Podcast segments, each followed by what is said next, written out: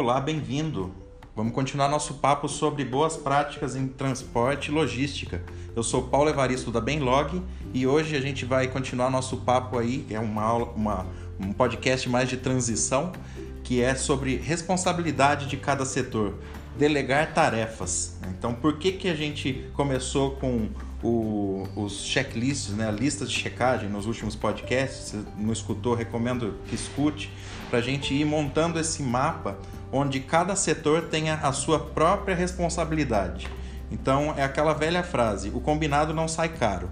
Então aquilo que você combinou no começo do dia, que passou com transparência, passou a comunicação clara, de forma objetiva, muitas vezes até por escrito, entregou o checklist para as pessoas assinarem que elas estão de acordo, que é aquilo que elas vão fazer durante o dia, então aquilo se torna uma responsabilidade do líder do setor ou até mesmo dos, das pessoas que estão abaixo do líder, mas que têm aquilo claro na cabeça. Então, quando elas, elas têm essa responsabilidade, a gente, como gestor, como boas práticas, a gente tem ah, não só o direito, mas a obrigação de cobrar aquilo da pessoa. Então, se o checklist foi seguido à risca, a gente parabeniza. Mas se a, aquele checklist não foi seguido ou se alguma coisa ficou para trás, algum, alguma, algum esclarecimento deixou a desejar, então a gente tem a obrigação de cobrar aquilo da pessoa, né? cobrar aquilo do gestor, das pessoas que você delegou a tarefa, delegou a responsabilidade e ela não cumpriu de acordo com o, o, o formato ou método que a gente está usando, né?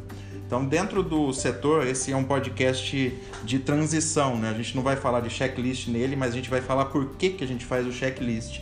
Então, dentro da, da do transporte, que dentro da Benlog, como, como a gente tem a, a vivência diária com as pessoas aqui, é, ela é dividida em diversos setores, né? Então, a gente começou com o setor de operação, e a gente vai passar para o setor de escritório, o setor comercial, que é uma das áreas mais importantes, que vão ser os próximos podcasts que a gente vai falar. E cada setor desse, cada pessoa, a forma de gestão, ela tem um checklist específico do setor. Então é importante que a gente, como gestor, tenha isso claro na nossa cabeça, dentro do nosso dia a dia, até para a gente fazer o nosso próprio, a nossa própria lista de checagem. Né? Então, quando a gente cobra da pessoa, significa que a gente já instruiu ela daquilo. Porque uma prática que não é recomendada de forma alguma é você cobrar a pessoa daquilo que você não instruiu ela. Isso traz muitas, muitas coisas que não são legais para a empresa.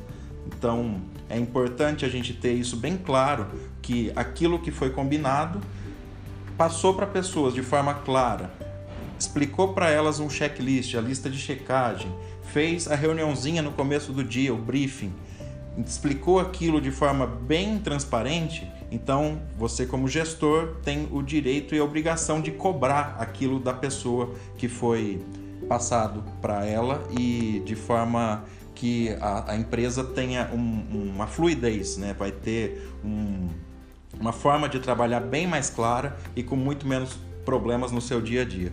Agradeço a atenção, boa sorte nos negócios. Um abraço.